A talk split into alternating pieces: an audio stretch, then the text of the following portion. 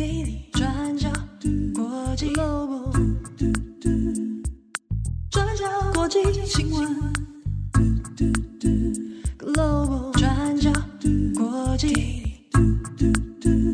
Daily Podcast。Hello，大家好，欢迎收听 UDN Global 转角国际 Daily Podcast 新闻，我是编辑七号。今天是二零二三年七月十九号，星期三。好的，今天的 Daily Podcast 新闻是由编辑七号一个人来主持，那会跟大家分享两则新闻。呃，这两则呢，一个是关于 BBC 的调查报道，讨论的是英国的麦当劳性骚扰还有职场霸凌的问题。那另外一则呢，我们要来看一下，在七月十八号发生的一个驻韩的美军啊，驻扎南韩的美军哦，那在十八号的时候。突然之间，自己越界跑到了北韩，那到底发生什么事情？我们等一下来讨论哦。首先，我们先来看一下 BBC。那 BBC 呢是最近哦发表了一份调查报道，那这个是从今年的二月开始启动的，那为期呢将近是有五个月的时间，针对的是英国的麦当劳有关于职场的环境调查。主要呢，原因就是英国的麦当劳里面有非常多的员工提出了超过总计啊，超过有一百项的指控。那这些指控哦，就包括了有关于性侵、性骚扰、职场霸凌、种族歧视等等非常多有问题的状况哦。那我们先看一下，嗯，在英国呢，麦当劳的分店哦。目前统计是有一千四百五十家，那如果把他的员工算起来的话呢，总计是超过有十七万名的员工哦。然后这些员工里面呢，绝大多数大约有四分之三的员工，他的年龄是差不多在十六岁到二十五岁之间，就是年轻人可能第一份的工作或者是平常打工，那就会来到麦当劳。可是呢，近期。却发现说，麦当劳内部的员工哦，就有多次的哦，不管是从内部的申诉也好，或者是向外的投诉也好，就发现说，英国的许多间麦当劳都有发生内部的性骚扰、职场的问题等等哦。那我们接下来稍微稍微谈一下，因为 BBC 有参与了这个调查，那他整理了非常多受害者的证词，然后以及讨论到到底实际上发生了哪些事情哦。那以下部分我们会谈到一些受害者出面指控的内容哦，那它的内容可能会让人有一些些不适啊。那但我这边在说的时候呢，会尽量减少很多细节，我把大概的情况跟大家稍微做一个讨论哦。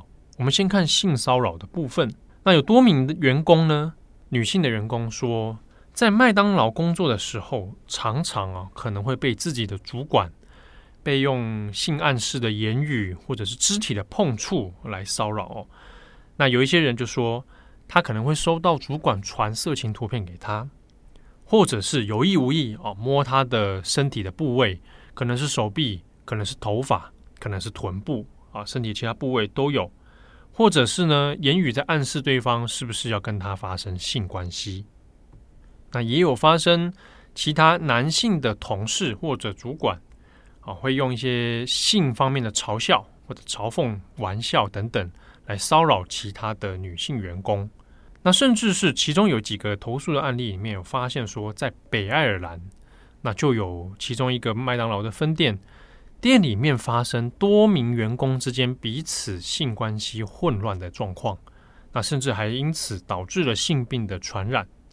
但是呢，在员工的职场守则里面，其实是不可以发生这样的事情的。结果却发现，在那家店里面有多个案例，那还有别的店里面有发生说，主管用性关系作为一种要求，啊，去要求他的这个员工啊来配合，那借此得换取一些报酬。那另外呢，在种族歧视方面当中也有遇到，因为像英国也是有多种族的这个族群存在。那在麦当劳里面呢，也有发生说，看到他是肤色比较深的人，那可能就会嘲笑他原本的这个族裔啊，那或者是用不当的言语用这种涉及到种族刻板印象的用词啊来对待其他的员工。那我们刚刚有提到，麦当劳的员工的年龄大部分是介于在十六岁到二十五岁之间，所以当中有很多的比例是青少年啊，或者是刚出社会的年轻人等等都有。那有些人是第一次他的第一份工作打工啊也好，或者是第一份正职就是在麦当劳。那却遭遇到这样的一个情况，那应该要怎么处理？可能也有点这个束手无策哦。当中呢，也有控诉的人说，其实有在内部提出了申诉，比如说他去向他的主管说，有其他的人会对他性骚扰，甚至是会有出手触摸。那在另一个案例里面呢，有发现说，有一名女性，她是进入麦当劳的时候十九岁哦。那她就有被男同事呢，就是打她的屁股，她身上呢还甚至有出现这个淤明显的淤伤哦。可是申诉之后，内部却没有好好的进行调查跟适当的隔离，所以他让这一个申诉人呢，跟被申诉人同时继续在同一个职场上面一起工作。那这件事情当然对当事人来讲是非常的难受哦。最后他自己就自己去辞职了。那在别的 case 里面呢，也有说去向主管投诉了，结果也没有得到好好的处理。那只是把那些被申诉人从某一个分店再调去另一个分店，那也完全没有做这个调查，或者是说做应该有的惩处啊，开除都不是，就只是把他调到另一个分店去而已。所以林林总总加起来呢，累积了非常多的不满。我们可以看到说，在英国的麦当劳体系里面，出现了长期的职场问题，包含性骚扰，包含职场霸凌，那以及内部是没有机制跟制度好好的来处理这些问题的。那在 BBC 的报道里面呢，也有谈到说，那也有当事人、被害人向 BBC 说，其实有很多人都知道。当你经常麦当劳的公司，好，在这个职场里面的时候，你一定会遇到这种问题。好，那换句话说，在英国的麦当劳里面，似乎变成一种常态了，而且很多人都知道。那报道出来之后呢，当然是在英国也掀起了轩然大波。那英国的麦当劳呢，那也有提出他们的说法哦，就说，那的确如同报道所说，那麦当劳自己呢有很多。做的不让人满意的地方啊，那会来虚心检讨，那后续呢会再做应该相应的调查啊，或者是弥补啊。当然讲是这样讲哈，那实际上具体应该有什么样的作为，这个还有待观察哦。不过我们这边要提一下，麦当劳已经不是第一次发生这样的事情了。我们看哦，在二零一九年的时候呢，那一年哦。我们在转角国际还写过一个关于麦当劳里面的办公室恋情掀起的风波。那这边讲是在美国的麦当劳哦，当时是因为 CEO 的问题啊，CEO 的办公室恋爱啊，那是违反内部的守则啊，当然就出现了很多关于专业伦理的状况。同一年，二零一九年的时候呢，也有员工提出集体的诉讼，就说麦当劳的内部呢是长期针对性骚扰的问题是漠视的。他没有好好的处理，他消极的对待。那在美国的好几间分店都发生类似的状况，因此呢，员工就联合起来提出集体的诉讼，那要要求麦当劳要赔偿哦。这件事情后来有演发成后来的罢工。那到二零二一年十月的时候，美国的麦当劳还有不同的分店哦，就是因为长期这种性骚扰的问题宣告罢工。那我们从这几个 case 这样看起来。不管是在美国总部这边啊，这个原生地，那或者是开到英国去，那两边呢都有存在着类似的问题。公司职场内部放任性骚扰，而且当有许多的员工向上申诉的时候，都没有得到公司正确的啊合理的对待，那以至于很多受害者哦就承受这样的创伤而离去哦。BBC 的报道里面有讲到，也有后来离职的人，那怎么样在外界司法援助之下哦，那再去争取他应有的权利。好，那这是关于 BBC 针对英国麦当劳好一系列的报道。那这个事情后续可能还会再有发展，我们也会密切的观察。好，那下一则新闻，我们来看一下驻韩美军跑到北韩这件事情。那事情是发生在七月十八号，那一名驻韩的美国军人特拉维斯金啊 King，那他呢是美国陆军的二等兵啊，派驻在韩国啊，是驻韩美军。那在七月十八号的时候，擅自就越过了南北韩的军事分界线，那就进入到了北韩。现在这件事情呢，美国的国防部也都已经证实了哦，确有此事，而且已经知道他已经被北韩的当局给拘捕起来。目前美国正在准备协商当中哦。我们看一下这件事情是怎么一回事。好，我们先看的是这位阿兵哥，哈，他是现年二十三岁的特拉维斯金。那 King 呢，他自己的职务哦是侦察兵。他是在二零二一年的一月的时候入伍的。那目前我们已经知道呢，有美国的啊匿名的官员啊，还有像多家美国的媒体有透露说，这位 King 呢，他在南韩服役的期间呢，派驻在南韩的时候，曾经发生了一起袭击罪啊，他犯下了一个袭击罪，但具体来说是什么事情哦，这个不晓得。那因为这件事情呢，他有被捕，而且有被判刑。他就在这个拘留处呢，被关了四十七天。他是在今年七月十号的时候才释放。那本来释放之后，他其实会交还给美军来做管理哦。那本来呢，按照计划是应该会把 King 直接遣返回到美国。就在七月十七号的时候，美军的人员呢也有护送这位 King 呢到首尔的仁川机场哦。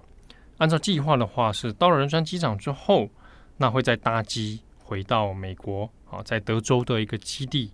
那回到美国之后呢，后续还会有一些军事的审判处分等等哦。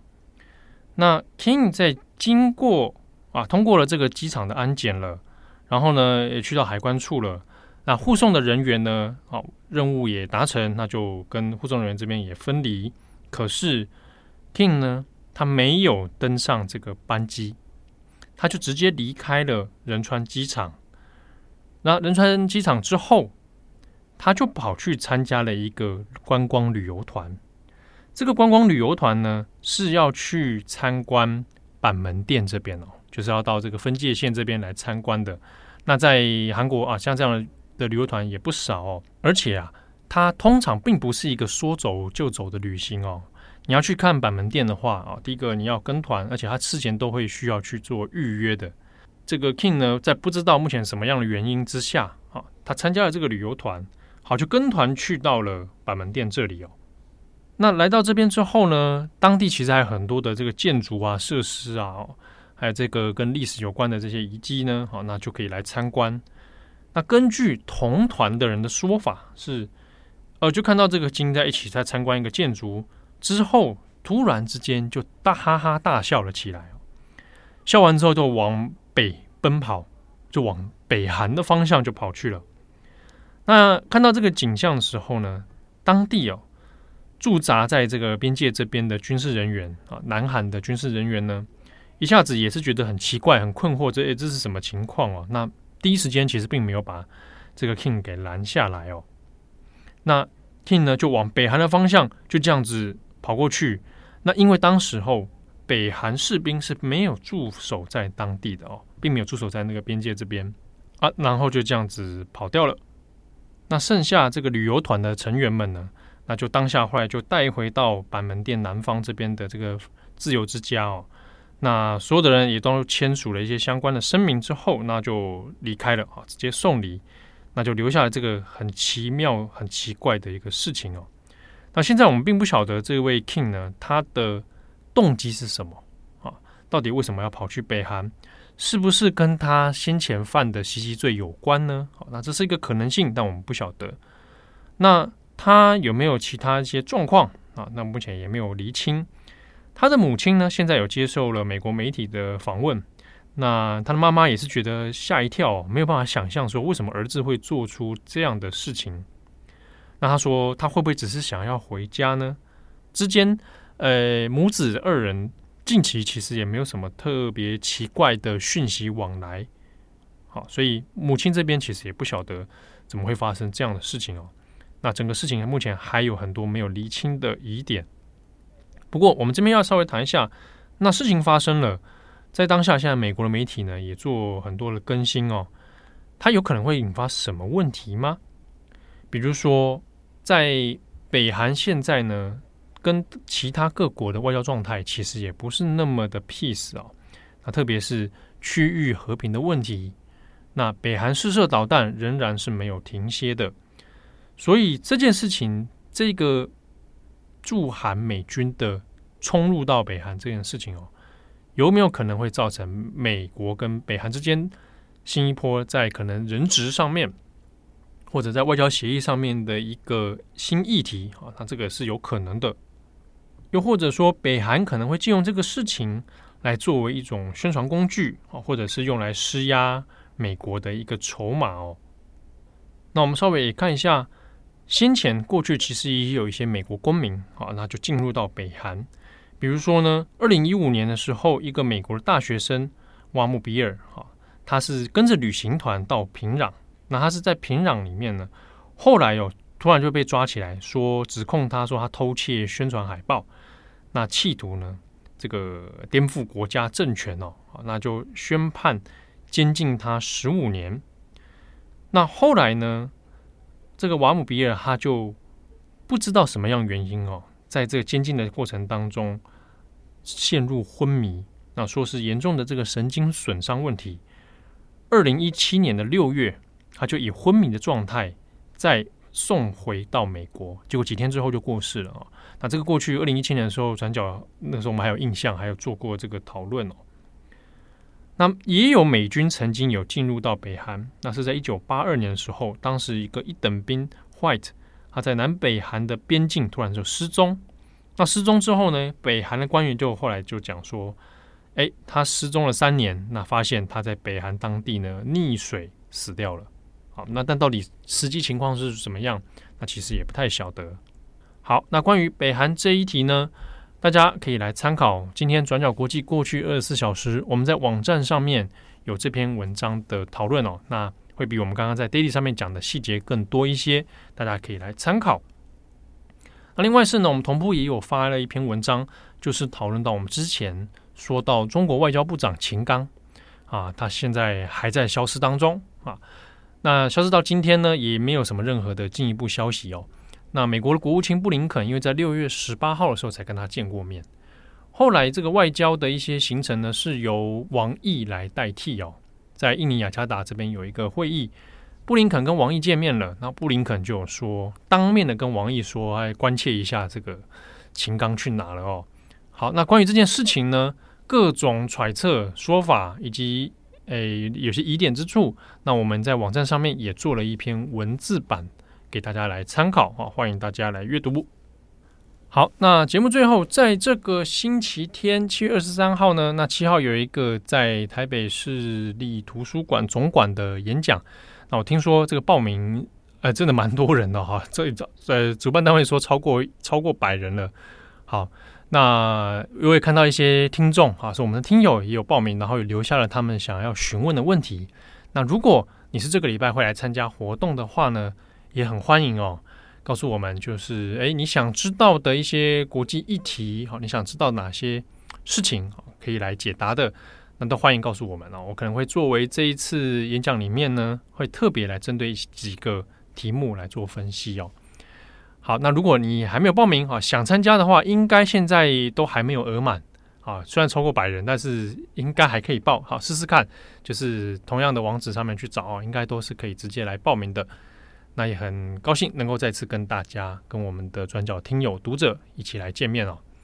好，祝福各位有美好的一天。我是编辑七号，我们下次见喽，拜拜。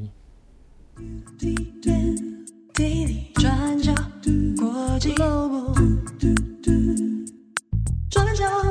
新闻。